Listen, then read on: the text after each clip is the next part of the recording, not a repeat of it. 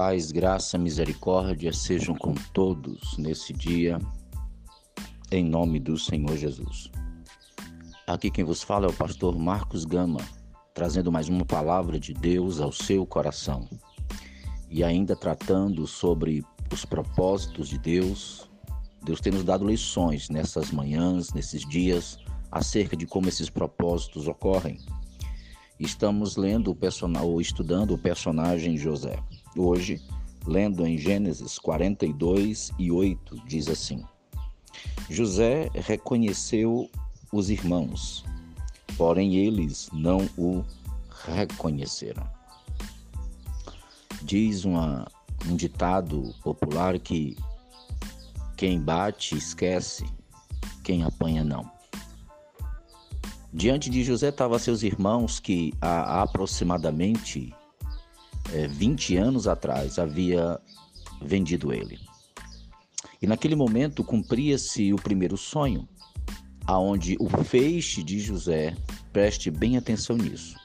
O feixe de José, o alimento de José, ou seja, o alimento que José tinha era maior do que o dos seus irmãos. Os seus irmãos se inclinavam diante dele. Veja que propósito não tem a ver conosco, tem a ver com o que Deus tem a fazer. Propósito em que só um ganha não é propósito de Deus, porque Deus nos levanta para abençoar as pessoas. E foi para isso que José foi enviado. José não foi reconhecido porque José saiu de lá um menino, choroso, humilhado e abatido.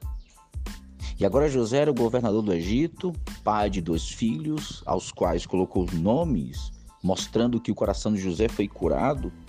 José disse ao primogênito, chamou Manassés, quer dizer Deus me fez esquecer. E o segundo chamou Efraim, que diz Deus me fez próspero na terra da aflição. Ou seja, José estava com o coração curado.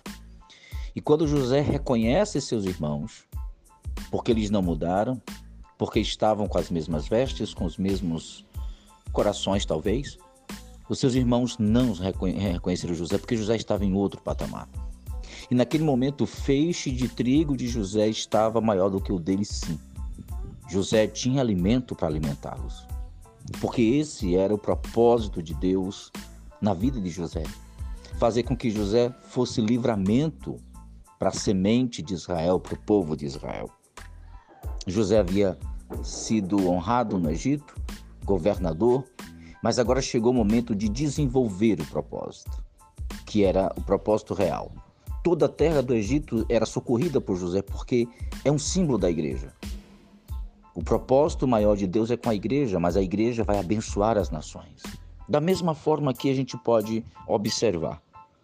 E quando eles não se reconhecem, o texto diz que José fala com ele, eles asperamente. José estava provando eles. José queria saber se eram as mesmas pessoas, como estavam seus corações depois de tanto tempo e de tudo que eles haviam feito. Eles ainda estavam machucando o mais novo, porque José e Benjamim eram filhos de Raquel, a mulher que José que Jacó mais amava. Será que eles eram os mesmos ainda? Não dava para saber. O que nós percebemos é que José, nesse momento, vai começar a desenvolver o seu propósito exclusivamente para com Israel. E aqui nós temos uma grande lição. Algumas, na verdade. A primeira delas é que o propósito que Deus tem com a nossa vida é muito maior do que a nossa própria vida. E o propósito que Deus tem com a nossa vida não é só para nós, é para o seu povo.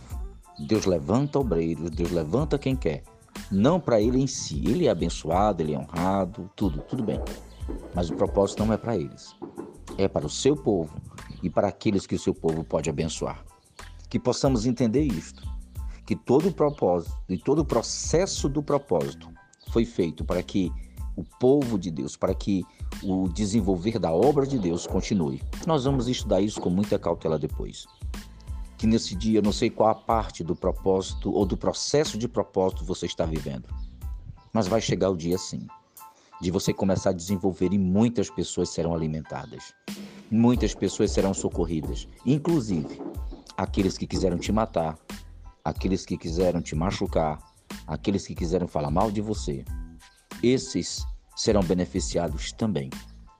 E que nesse dia Deus te dê graça, como José, para que o seu coração esteja livre de toda mágoa, de todo rancor, de todo ódio, e possa você servir de bênção, não de maldição, para aqueles que te machucaram. Porque nós não fomos levantados para machucar, nós somos levantados para abençoar e curar aqueles que nos machucaram. Que Deus te abençoe, te guarde e te faça prosperar. Que Deus te guie em tudo. Compartilhe esse áudio com o máximo de pessoas que você puder. Compartilhe os vídeos, os textos. Ajude-nos a pregar o Evangelho. E seja um parceiro deste ministério. Nos ajude a continuar pregando a palavra de Deus. Amém? Deus abençoe.